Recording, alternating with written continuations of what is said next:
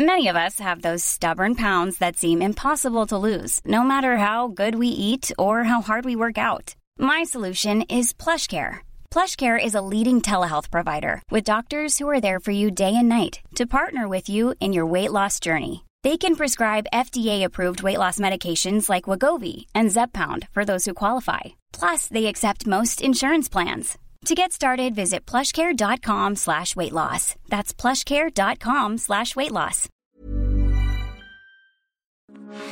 Heraldo Radio, con la H que sí suena y ahora también se escucha.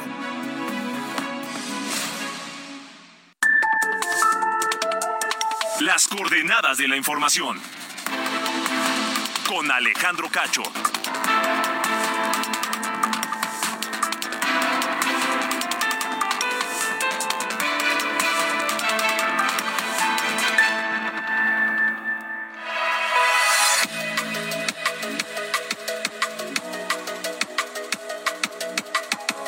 Tal? ¿Cómo les va? Son las ocho en punto, tiempo del centro de México. Bienvenidos a las coordenadas de la información. Hoy sí, viernes.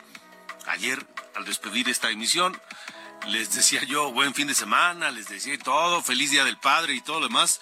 Olvidaba que era jueves y que todavía el viernes teníamos una cita aquí a través de la cadena nacional de Heraldo Radio y de Now Media Radio en los Estados Unidos, donde enviamos tanto a todo México como a los Estados Unidos, donde nos escuchan.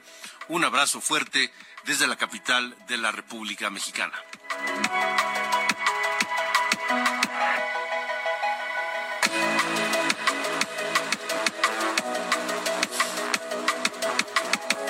Soy Alejandro Cacho y les saludo a nombre de este equipo, Diana Bautista en la jefatura de información, Ángel Arellano en la producción y Ulises Villalpando en los controles. En este cierre de semana laboral en que abordaremos temas interesantes. Mire, temas que, vamos a alejarnos un poquito de la política porque es un tema que la política que está por todos lados, donde volteemos, escuchamos, vemos, leemos en redes sociales, todas las redes sociales, toda nuestra vida está invadida por la política. Y más en estos momentos en que pues están definiendo, por ejemplo, pues las eh, candidaturas, la candidatura de Morena a la presidencia de la República y de aquí para adelante no va a cambiar, ¿eh? Así va a seguir. Así que bueno, pues eh, vamos a alejarnos un poquito de eso y hablaremos de los conflictos que hay, por ejemplo, para comprar eh, boletos a espectáculos, espectáculos eh, a veces de, primer nivel, espectáculos de nivel internacional y a veces no tanto, pero ha sido un problema constante eh, la reventa y la escasez y a veces los fraudes con estos boletos. Por ejemplo, ¿cómo les ha ido a quienes eh, quieren comprar boletos para ver a Taylor Swift? ¿O cómo les va para comprar boletos de cualquier otra cosa? Y esto viene a cuento porque la Comisión de Economía de la Cámara de Diputados aprobó un dictamen para regular la venta de boletos para conciertos en el país y castigar las malas prácticas de las compañías boleteras y a ver si también hablan de la reventa, que no estaría nada mal. Contempla multas de hasta 3 millones de pesos por acaparamiento y reventa de boletos. Y esto, ¿saben qué? Qué bueno que los diputados están ocupando de esto, porque hay temas muy importantes y muy, muy trascendentales y demás, pero esto también. Esto también, porque a muchos mexicanos nos cuesta pues mucho dinero. De pronto la diversión, el esparcimiento, el llevar a nuestros hijos a un concierto, a nuestra esposa, a nuestra novia, o ir en, un grupo de amigos a escuchar a alguien que nos gusta. No es fácil, no es barato. Y hemos sido y somos víctimas de las mafias de los de las boleteras y los revendedores. Estaré platicando de esto con el diputado del PAN Jorge Insunza Armas, él es presidente de la Comisión de Economía, Comercio y Competitividad de la Cámara de Diputados.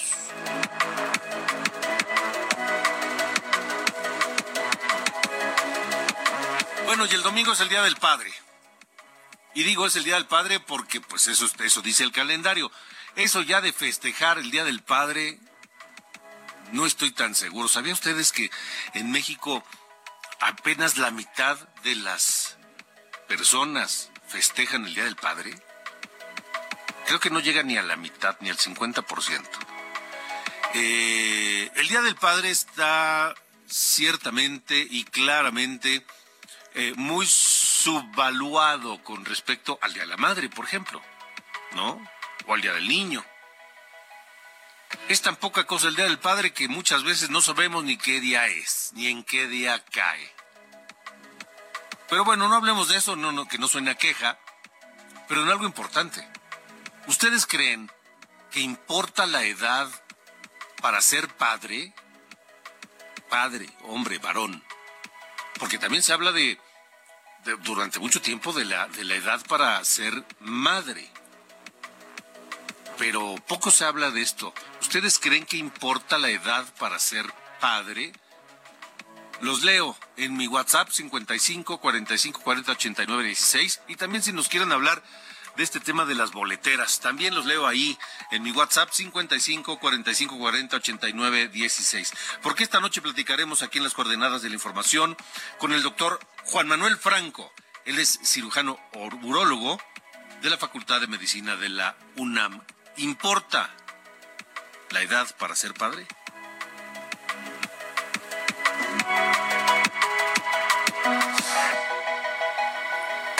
Y hablaremos también del calorón. ¿Qué tal? ¿Qué tal las altas temperaturas de estos días eh, fuertes en buena parte del país?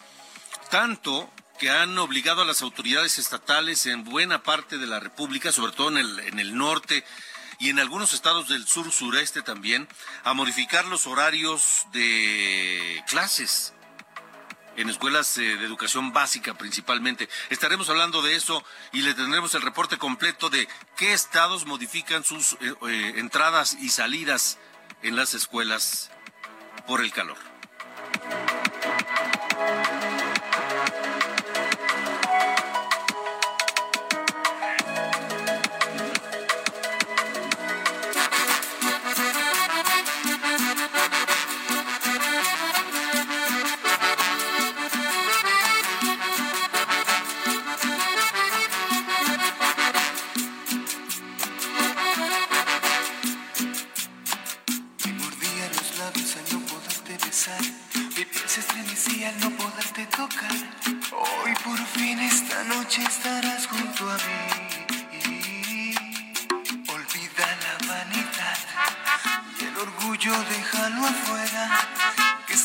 Sensual y bohemia es por la ansiedad de que estés junto a mí. Olvida la vanidad. Bueno, bueno, ritmazo de viernes para terminar la semana, Ángel Arellano.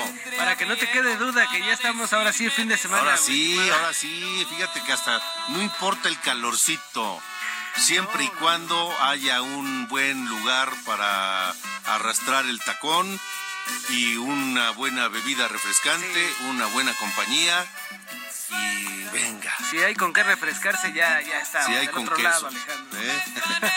pues Los Ángeles Azules, el listón de tu pelo. Y es que porque, eh, con motivo de los 200 años del estado de Jalisco, lo recordarás, hace algunos días lo decimos se organizó un concierto que ya está en pleno. Puede usted echarle un ojo ahí en las redes sociales del gobernador Enrique Alfaro, allá en el estado de Jalisco. Y la atracción principal, Los Ángeles Azules. Ahorita están eh, algunos mm, grupos de mariachis y todo lo tradicional de Jalisco, pero en unos minutos más, Los Ángeles Azules con pues este ritmo que estará haciendo mover allá a los que están festejando los 200 años de creación del el estado de Jalisco en este parque que comenzó a llamarse ya Luis Quintanar, el primer gobernador de la entidad que antes se llamaba Solidaridad, Alejandro. Bueno, pues imagínate el fiestón que va a haber en Jalisco, ¿no? Sí, pero lo, que entiendo es que tú ya lo que quieres es este esquina, ¿no? Ya quieres descansar sí, la fin de semana, ahora sí. Sí, sí, he tenido unas, unas semanitas bastante pesadas, pero mira, oyendo a Los Ángeles Azules, pues te levantas el ánimo y venga, ¿no? Sí, la verdad es que... El último jalón. El último jalón, como decíamos, sí. Así hay que ponerle los viernes ya el último jalón. El último jalón, así es que, pues mira, Ulises, revienta las bocinas que si se rompen, yo las pago. Provocando el amor. Apagaré la luz, no puedo esperar más. Aprenderé de ti hasta el final. Provócame mis labios, hazme tuya de una vez. Que impaciente estoy de ti de tu sensualidad que siempre callé.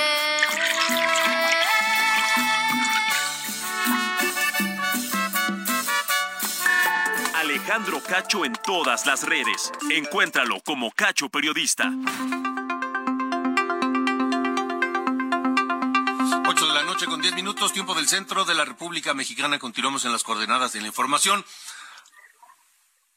Híjole, qué coraje da hacer el esfuerzo para comprar boletos y, ver el espectáculo que hemos estado esperando todo el año, tal vez o de nuestro grupo o eh, cantante favorito o de aquel espectáculo que sal, tal vez solo tengamos una oportunidad en la vida para verlo.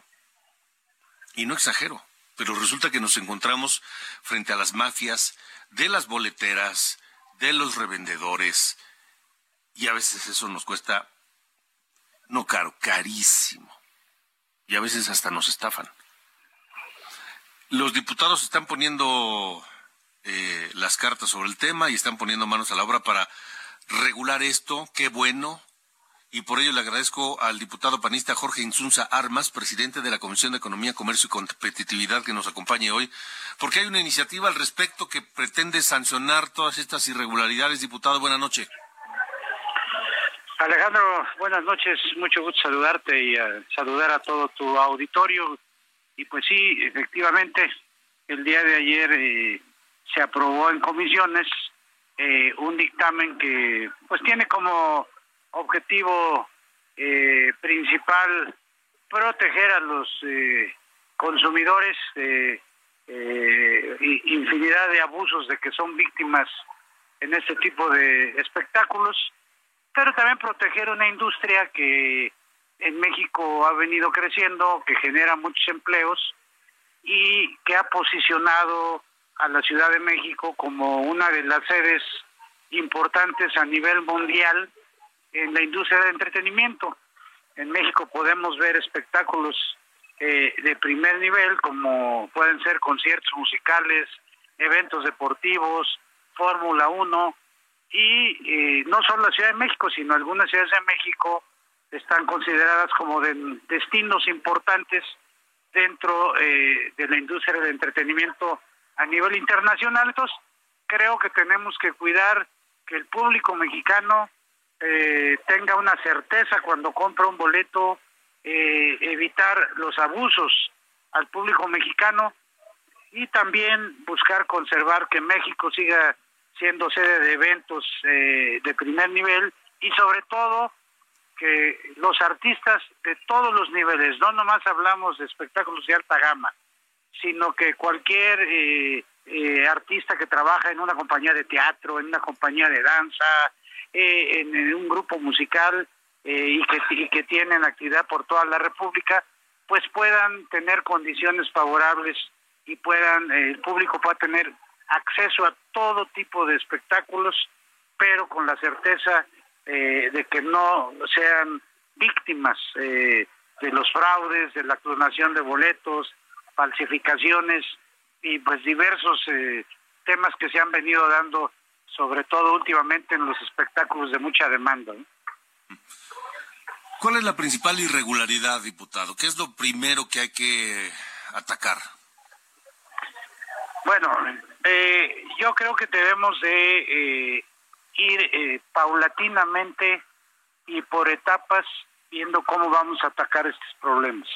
Yo creo que el problema número uno ahorita es el tema de la reventa y por eso menciono que vamos por etapas.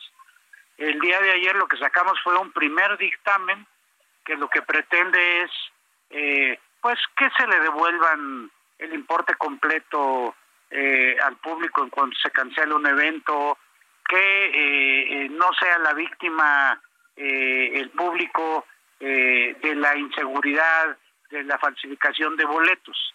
Pero el gran problema que tenemos aquí creo que es la reventa, porque atrás de las boleteras donde a veces se les carga un poco la mano. También hay tecnología que trabaja en sentido negativo. Es decir, hoy la falsificación de boletos por la vía electrónica, la venta de boletos en páginas que a veces nosotros pensamos que son páginas de alto tráfico internacional, muchas veces páginas que ni siquiera son páginas eh, que tienen sede en México, venden boletos y eh, ahí es donde yo veo que se genera un caos, cuando no hay un control de los boletos que se emiten o cuando nosotros pues subimos a una red social, por ejemplo, eh, ya tengo mi boleto para ver a Bad Bunny y ese mismo boleto de momento que es captado en una fotografía, clonan el, código de barras o clonan el QR y ahora la tecnología trabaja también en sentido negativo. Eh, ahora hay bots que eh, eh, se meten en las preventas y, acaparan boletos. Entonces, hay mucho que trabajar. No solo estoy hablando de México, eso se da, es un problema que sea a nivel internacional, pero hay mucho que trabajar en ese sentido y obviamente eh, pues la seguridad del consumidor eh, debe ser nuestro principal objetivo y ahí pues tenemos que exigir eh, y también generar condiciones para que boleteras, promotores, artistas le ofrezcan al público una seguridad en cuanto el público compra un boleto. No es sencillo el tema, pero ayer dimos un primer paso. Ahora vamos a tratar de ver cómo podemos regular ese tema de la reventa que en México no está regulado y que es la causa de un, de un problema que a veces eh, cuando hay una sobredemanda pues eh, se vuelve eh, gigantesco como ya ha pasado en diversos espectáculos en México. Por supuesto no hay que satanizar a las compañías boleteras, pero tampoco se puede entender tanto estafa, irregularidad, acaparamiento, este, bots y todo eso, sin la cooperación de gente que está dentro de las boleteras, ¿no? Sí, es correcto. Yo creo que las, las boleteras tienen que trabajar eh, no, no solamente eh, eh, en la parte tecnológica, sino también en la parte operativa, porque efectivamente muchas veces dentro dentro de eh, el personal de las boleteras, eh, pues eh, existen mafias que tratan de controlar boletos y que una vez que los boletos salen y se exponen al público, es cuando vienen esta cantidad de diversidad de problemas que enfrenta este pues al final el público y el cual es el principal perjudicado de estos fenómenos. Eh, yo no meto las manos al fuego por ninguna boletera. Lo que sí eh, te digo, Alejandro, es que sí eh, tenemos que pensar mucho en la industria, en cómo protegerla. evitar los abusos de las boleteras, por supuesto, pero también entender que hoy muchos de los artistas de México dependen de las boleteras. Hoy el 60% de la compra de espectáculos en México se da a través de la vía electrónica. En algunos países como Estados Unidos llega casi al 100%. Es decir, eh, eh, la boletera es el medio a través del cual eh, el artista en muchas de las ocasiones recibe su ingreso. Entonces, no podemos permitir abusos de las boleteras, pero debemos ver cómo generamos condiciones para que la industria pueda del entretenimiento pueda eh, tener eh, condiciones favorables para que cuando la gente compre su boleto no sea víctima de estos abusos, para que tenga la certeza de que el boleto tiene protocolos de seguridad, de que el boleto está garantizando eh, que el público puede ir con confianza a un espectáculo. De acuerdo. ¿Hay voluntad de las boleteras para regular esto? Sí, eh, fíjate que hemos tenido reuniones de trabajo eh, con todas ellas, hemos aprendido eh, de, en contacto con empresarios, con las propias boleteras. Hay boleteras muy grandes, pero también hay boleteras chicas de los cuales dependen muchos artistas. que eh, pues hacen sus espectáculos en diversas regiones del país. Entonces ellos también es interesante escuchar porque ellos pues tienen monstruos contra los que compiten como son las boleteras grandes, pero son quienes generan el ingreso para el artista. Y en el caso de los artistas, eh, digamos, de nivel internacional, pues ellos trabajan bajo ciertos eh, eh, régimen operativo que es global, es internacional. Y los ingresos de los artistas son muy altos, ellos se llevan la mayor parte de la tajada, entonces tenemos que buscar la manera de equilibrar para que las boleteras tengan un ingreso, pero que no abusen, para que el artista pueda seguir viniendo a México en el caso de los grandes artistas o los grandes espectáculos internacionales y que eh, obviamente eh, evitar esos fenómenos de las páginas web eh, que piratean boletos, que falsifican boletos, que clonan boletos y, el público es el que paga y el que es víctima de todo esto. Pues ojalá pronto puedan llegar a algo que sea ganar, ganar. Diputado, Jorge Insunza, gracias por haber estado aquí. Al contrario, Alejandro, me dio mucho gusto saludarte y un saludo a todo tu auditorio. Igualmente, gracias. Son las 8.21. Las coordenadas de la información. Con Alejandro Cacho.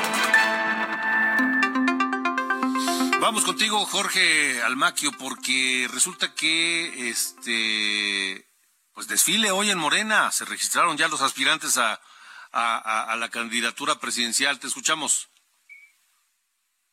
Hola, ¿qué tal Alejandro? ¿Cómo te va? Buenas noches a los amigos del auditorio. Efectivamente, hoy hubo desfiles, desfile de pues corcholatas en la sede nacional de Morena para registrarse, por supuesto, y participar en este proceso interno que se va a llevar a cabo a partir del próximo lunes. Y bueno, uno de ellos fue Manuel Velasco, que presentó cuatro vertientes para gobernar con los principios de la cuarta transformación, y eh, presentó su registro para participar en este proceso interno con sus hijos en brazos. El exgobernador de Chiapas garantizó que, bueno, pues va a cumplir con todos los acuerdos eh, concretados con los demás aspirantes y dijo que va a abonar en este proceso, en estos próximos dos meses, con todos los eh, elementos para lograr la equidad y también la unidad al interior de Juntos Hacemos Historia. Así lo comentó, escuchemos.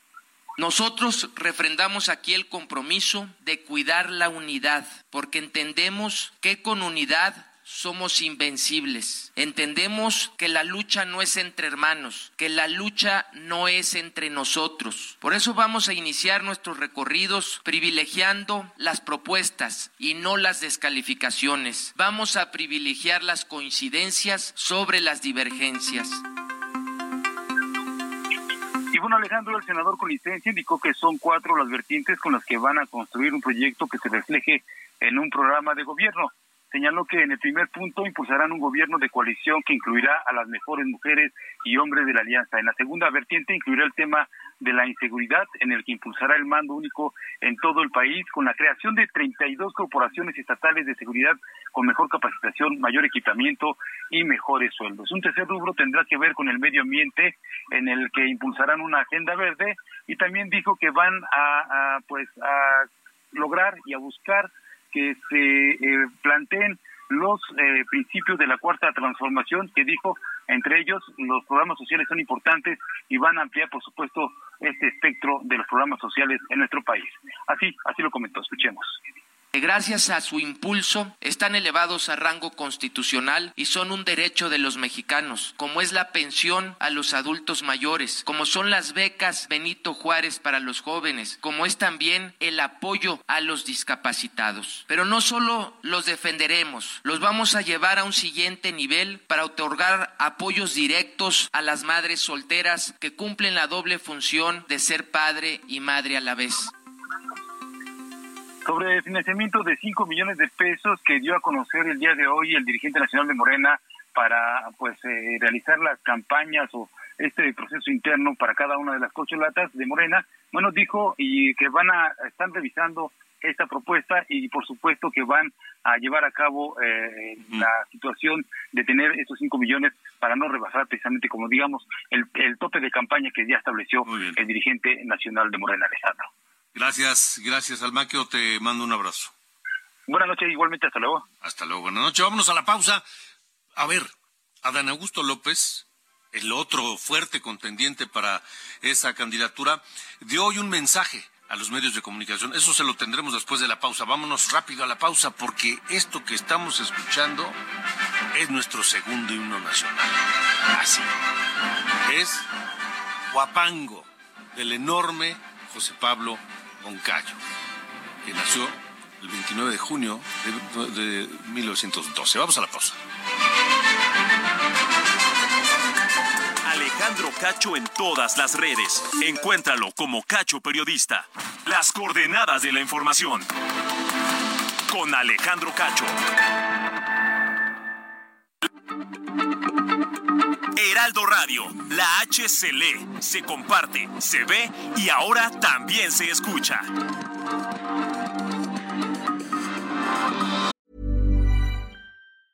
Burroughs Furniture is built for the way you live.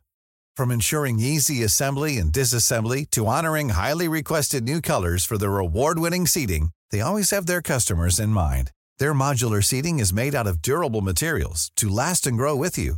And with Burrow, you always get fast, free shipping. Get up to 60% off during Burrow's Memorial Day sale at burrow.com slash ACAST. That's burrow.com slash ACAST. burrow.com slash ACAST. Heraldo Radio, con la H que sí suena y ahora también se escucha. Las coordenadas de la información. Con Alejandro Cacho.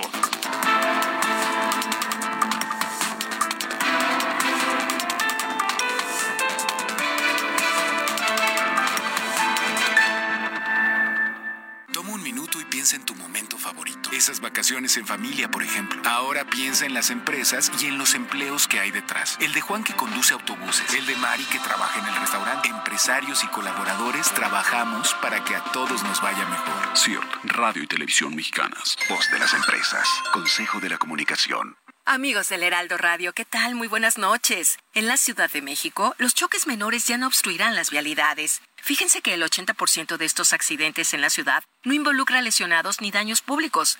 Y ahora, gracias al convenio entre el Gobierno de la Ciudad de México y la Asociación Mexicana de Instituciones de Seguros, las personas afectadas podrán mover sus vehículos a una zona segura. Ya sabes, si tu choque es leve, libera la vialidad. Tu compañía aseguradora te cubrirá. Gobierno de la Ciudad de México, ciudad innovadora y de derechos. Regresamos a las coordenadas de la información. Gracias.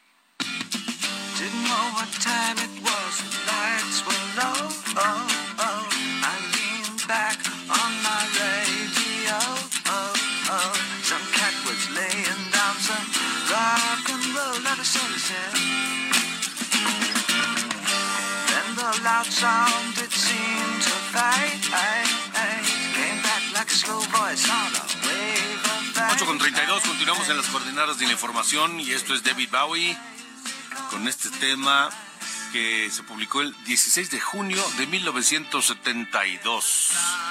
The Rise and Fall es este, este álbum y el tema es Starman con el único David Bowie y con el cual llegó David Bowie a los enormes, enormes este, audiencias. Es David Bowie Starman.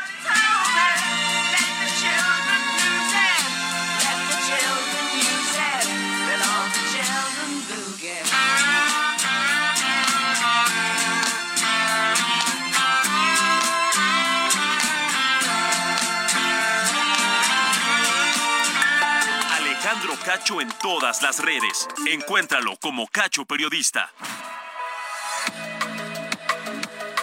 Buenas noches, soy Diana Bautista y les saludo con el resumen de noticias. La Comisión de Quejas del INE aprobó medidas cautelares para los seis aspirantes a la Coordinación Nacional de Comités en Defensa de la 4T, con la finalidad de que sus giras no impliquen actos anticipados de campaña. Mario Delgado aceptó las medidas cautelares a las giras de las llamadas corcholatas, pues dijo que el proceso no es para pedir voto, definir candidaturas o hablar de procesos electorales. El presidente López Obrador informó que como encargado de despacho de la CEGOP se quedará Alejandro Encinas, quien se desempeñaba como subsecretario de Derechos Humanos, mientras nombran al secretario tras la renuncia de Adán Augusto López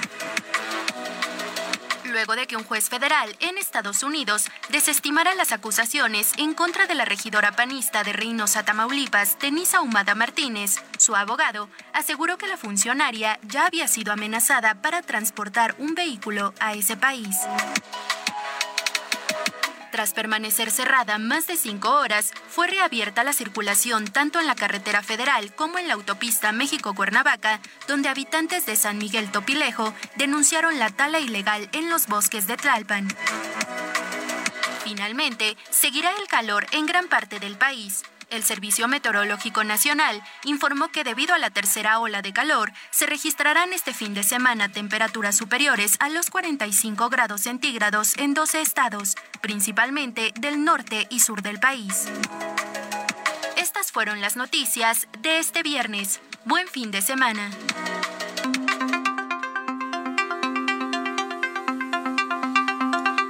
Ya escuchábamos lo que nos reportaba el Michael García. Ahora París Alejandro Salazar tiene eh, este eh, registro y lo que fue el, lo que dijo Adán Augusto López. París, ¿cómo estás? Buenas noches.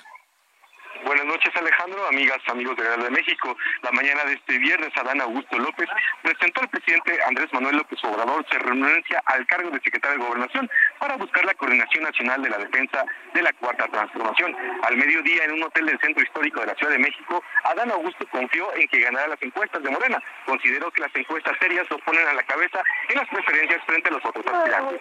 Escuchemos a Adán Augusto López. Muchas encuestas muchos números, varios aspirantes. ¿Qué opina de las encuestas? Yo lo dije hace como 30 días y lo repito. Las encuestas serias se van a dar una vez que inicie el proceso electoral y nosotros vamos a ganar la única encuesta válida que es la del Moreno. Todas las demás que se hacen públicas, pues son encuestas a contentillo, son encuestas para animar al que ponen arriba en los resultados.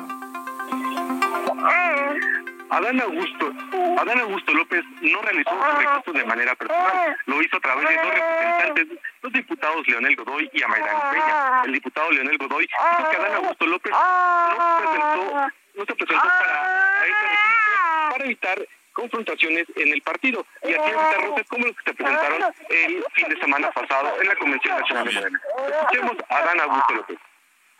Esta decisión de Adán Augusto fue para abonar a que haya más serenidad, más tranquilidad interna, porque estamos interesados en que esta, este recorrido que hagamos por el país, los seis aspirantes, sea un ánimo en un ambiente de unidad. Imagínense seis compañeros, cinco compañeros y una compañera que están recorriendo el país con espíritu unitario, con gran regocijo, con gran ánimo, hablando de los logros de la cuarta transformación. Estamos, escuchando a Leonel Godoy, representante de Adán Augusto López, y minutos después de las 5 de la tarde, en un hotel de la Avenida Revolución de la Ciudad de México, llegó Gerardo Fernández Noroña para registrarse a nombre del Partido del Trabajo, en que irá en alianza con Morena en 2024. Noroña anunció que recorrerá el país por tierra en una librería ambulante que llamó el Noroña Bus. Dijo que este vehículo reivindicará sus dos profesiones, la de librero y la de político. Reconoció que por eh, las distintas posiciones políticas de los aspirantes hay distintas proyecciones distintas proyecciones. Sin embargo, este financiamiento y estas reglas que estableció Morena van a permitir una eh, contienda más equitativa. Esto fue lo que sucedió esta tarde en el registro de los Coordinación Nacional de la Defensa de la Cuarta Transformación. Alejandro. Parece Alejandro Salazar. Gracias. Buenas noches. Fue un fin de semana. Buenas noches. 8 con 38.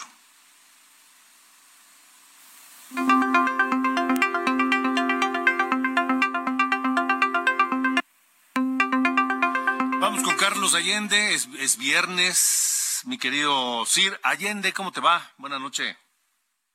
Todo bien, todo bien, mi estimado señor Cacho, aquí ya, este, ya entrándole a lo que queda, ¿no? Del, está, como que no, claro sí, este, el fin de semana. Hoy con una noticia, fíjate que yo sé que ya te había dicho que el tema de la, este, soberanía energética, en combustibles era un sueño guajiro. Hoy eh, tenemos un dato que fue publicado eh, sobre las eh, principales importadores a nivel mundial de aceites de petróleo sin contar crudo, ¿no? O sea, como otros derivados, ¿no? Que tiene que ver con, con el petróleo en 2022. El tercer país que más importó a nivel mundial se llama Estados Unidos Mexicanos. O sea, somos el tercer país que más importa derivados ¿no? del petróleo, incluyendo, evidentemente, gasolinas. Primer lugar está Estados Unidos de Norteamérica, ¿no? Con 82 eh, mil millones de eh, dólares. Singapur, este, segundo lugar, 62 mil millones. Y México, 41 mil millones, casi 42 mil millones de dólares importados. Eh, ¿Qué estamos? Ah, bueno, y eso es una variación del 69% año con año. O sea, de 2021 a 2022 subió casi 70% la importación en cuanto a dólares de este tipo de productos. ¿A qué me refiero? Estamos hablando de gas licuado de petróleo, gasolina para coches, para aviones, gasóleo, fulóleo, asfaltos, lubricantes y productos petroquímicos variados. Entonces, pues miren, eh, yo sé que algunos creen, siguen engañados eh, o, de plano ignoran que eh, ni con Deer Park, ni con Dos Bocas, ni con el favor del Señor Jesucristo, vamos a poder llegar a lo que algunos creen que es una buena idea, este asunto de la soberanía alimentaria, de la soberanía energética. Em, pues digo, ¿qué más quisiera uno, no? Que fuera posible la utopía, pero no es deseable porque aparte de cada barril que refina Pemex pierde lana y de por sí se, ha convertido históricamente, desde que se secó la buena parte de Cantarel, se ha convertido en un, un este, pozo sin fondo, ¿no? Un barril sin fondo de pura gastadera. Este sexenio es un gran ejemplo. Y pues bueno, ahí les, se los dejo para el fin de semana para que se la pongan. Es más, ya, ya les estoy dando un gran pretexto, además del calor, para que se echen una, este, pues, un traguito, ¿no? Para que se me relajen, exactamente. Para que se me relajen y todo pues, eh, pueda transitar con más tranquilidad este fin de semana. Me parece muy bien. Le mando un abrazo. Otro de vuelta, mi estimado señor Cacho. Ándale, gracias.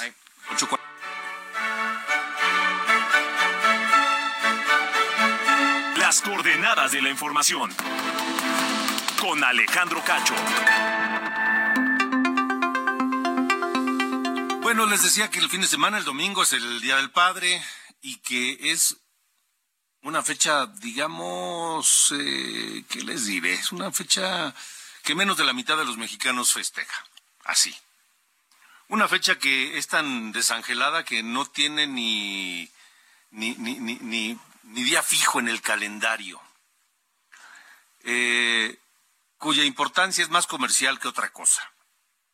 Pero bueno, el tema por el que hemos pedido hablar con el doctor Juan Manuel Franco, cirujano urólogo de la Facultad de Medicina de la UNAM esta noche, es por, por, esto de la, de la importancia de la edad para ser padre, porque eh, regularmente se ha hablado, históricamente se ha hablado de la edad de la mujer para concebir y ser madre. Pero, ¿qué hay de los hombres? ¿Qué hay de los varones? ¿Puede ser un factor de riesgo la edad para los hijos que se engendran? Doctor eh, Franco, ¿cómo está? Buenas noches, gracias por estar acá. ¿Qué tal? Muy buenas noches, ¿cómo están todos? Bien, gracias. Pues, este, ¿importa la edad de, de un hombre para ser padre? Pues bueno, es una muy buena pregunta. Eh, la realidad es que, como bien decías, si tenemos, ya sabemos que hay factores muy bien claros en el caso de la mujer, pero en el hombre no es algo que platiquemos tanto. Entonces, en términos generales, podemos decir que sí importa, pero no de una manera tan contundente o como tenemos pensado que sería en la mujer. Ok. Eh, ¿qué, factores eh, biológicos influyen para la paternidad en los varones? Pues bueno, por un lado, uno de los eh, uno de los aspectos más importantes que no se contemplan de una manera tan eh, clara, aunque podría parecer obvia en el hombre, justamente tiene que ver con factores que no son directamente relacionados con la calidad del semen y tiene que ver también con algunas enfermedades que se van adquiriendo de manera esperada o que están relacionadas con la edad en el caso del hombre. Por ejemplo, eh, la disfunción eréctil, que esto dificultaría lograr una concepción de, de, la forma habitual. Eh, temas que tengan que ver con la próstata, como el crecimiento prostático eh, o hiperplasia prostática, que si bien es algo que entra en la categoría de enfermedad benigna, pero es algo que va a suceder invariablemente en el caso de los hombres y evidentemente algunas cuestiones como cáncer de próstata. Esto como factores que no necesariamente tienen que ver con la calidad genética o la calidad del semen. Ok, ahora, eh, ¿mentalmente da igual la edad?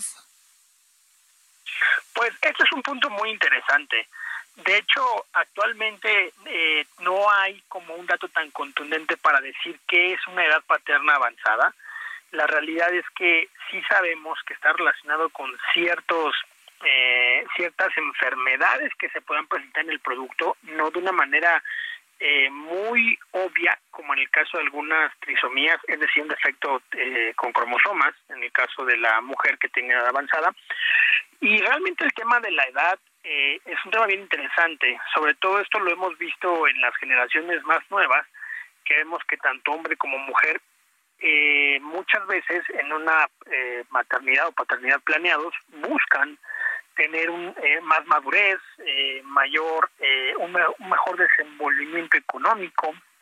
Entonces, más que ya la parte de la edad, yo creo que la parte de la edad podría ser tal vez algo preocupante, pero en el espectro de abajo en la edad, ¿no? Un padre tal vez muy joven. Sí, yo también lo veo de esa manera porque pues eh, insisto, generalmente se habla de las, de las eh, edades de las mujeres para, para ser madres, para concebir, pero pues resulta que también la edad del hombre puede ser un factor, sobre todo cuando se es joven. Es muy cierto, aunque justamente en la parte joven, más que eh, pensar en algún impedimento biológico, podemos pensar en alguna cuestión de madurez psicológica, ¿no? Realmente, pues, es bastante irónico cómo nuestra especie eh, aunque no tengamos una madurez a nivel cerebral, biológicamente hablando, ¿no? Ya dejemos del aprendizaje y la experiencia, sino que estamos listos para ser fértiles a etapas muy jóvenes. Ok, ¿hay un rango de edad que sea, digamos, el más, eh, el idóneo para concebir, para ser padre?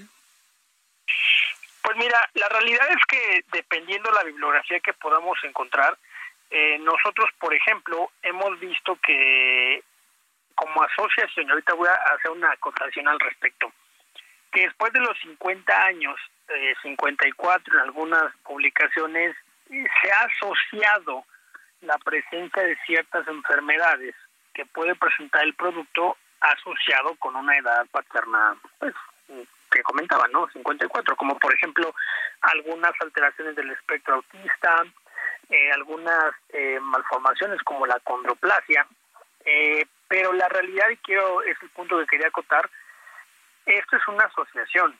Yo en ciencia puedo asociar muchas cosas, es decir, puedo matemáticamente demostrar que un evento está asociado con otro, pero eso no significa que sea algo causal, es decir, yo no puedo demostrar que uno me genera lo otro pero justamente los estudios científicos empiezan con ese tipo de asociaciones y luego requieren estudios con diseños más específicos para poder demostrar que el evento A me provocó el evento B.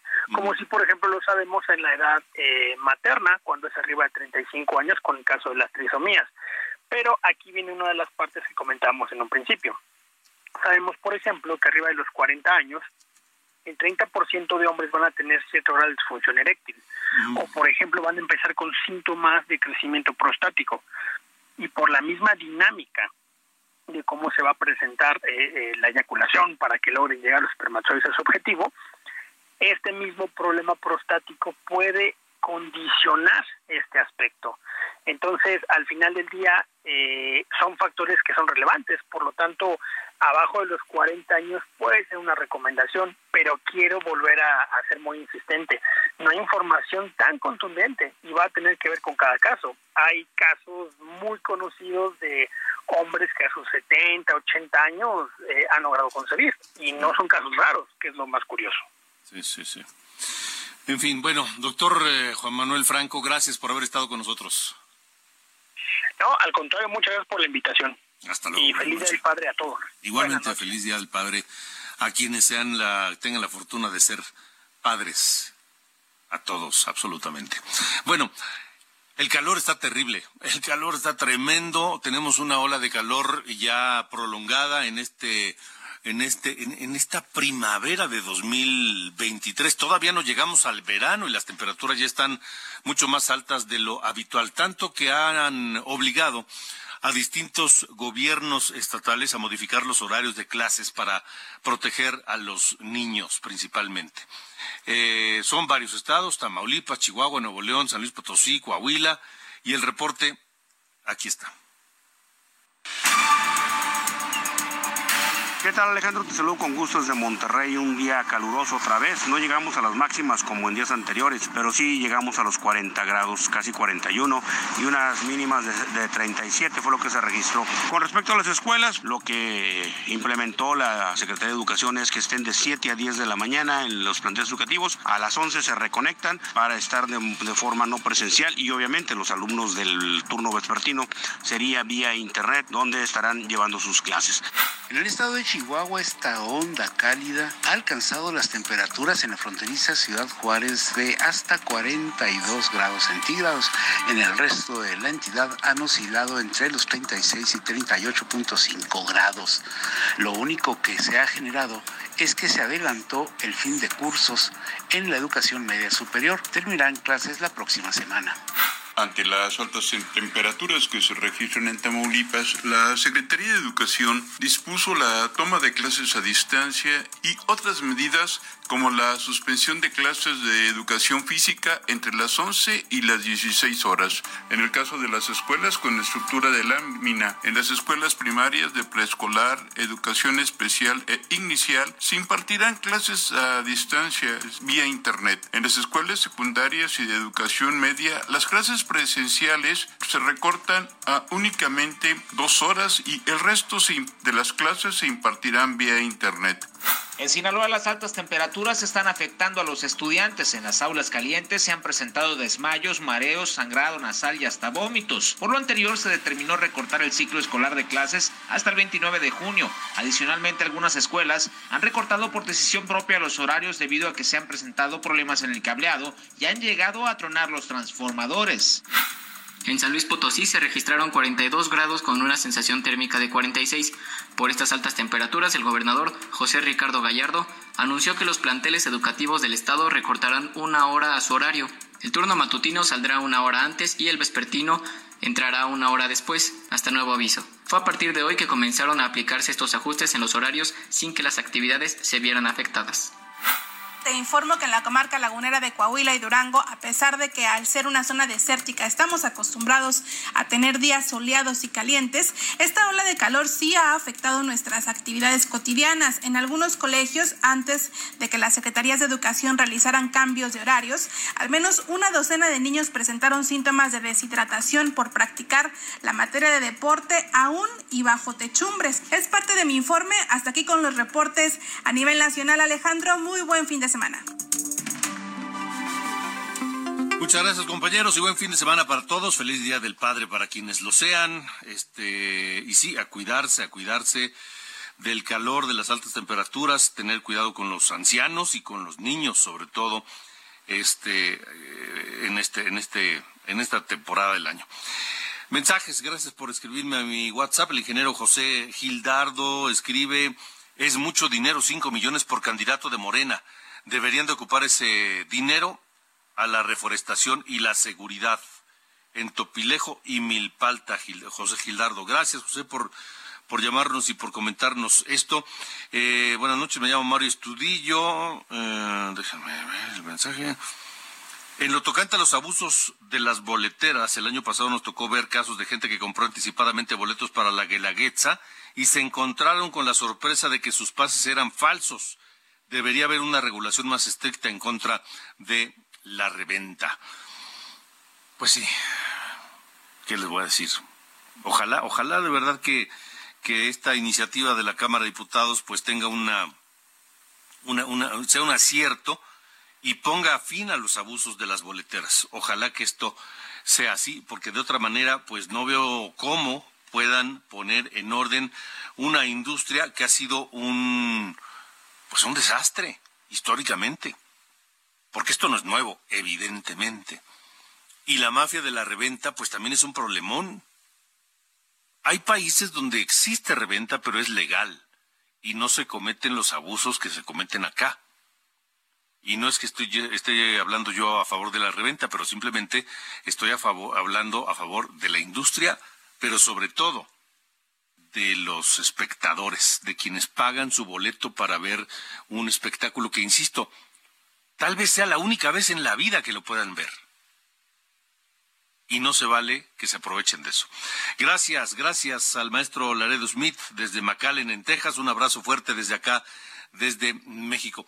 Nos vamos escuchando a Paul McCartney esta noche que cumple 81 años. No los cumple esta noche, los cumple el domingo. Este legendario Beatle, nacido en Liverpool el 18 de junio de 1942, que junto con John Lennon, George Harrison y Ringo Starr formó a los inolvidables Beatles. My Brave Face es Paul McCartney.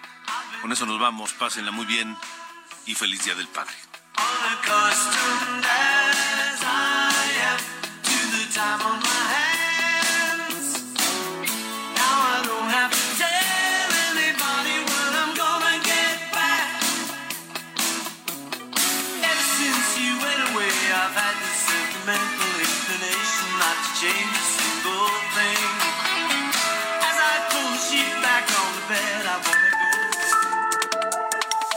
Esto fue Las coordenadas de la información con Alejandro Cacho.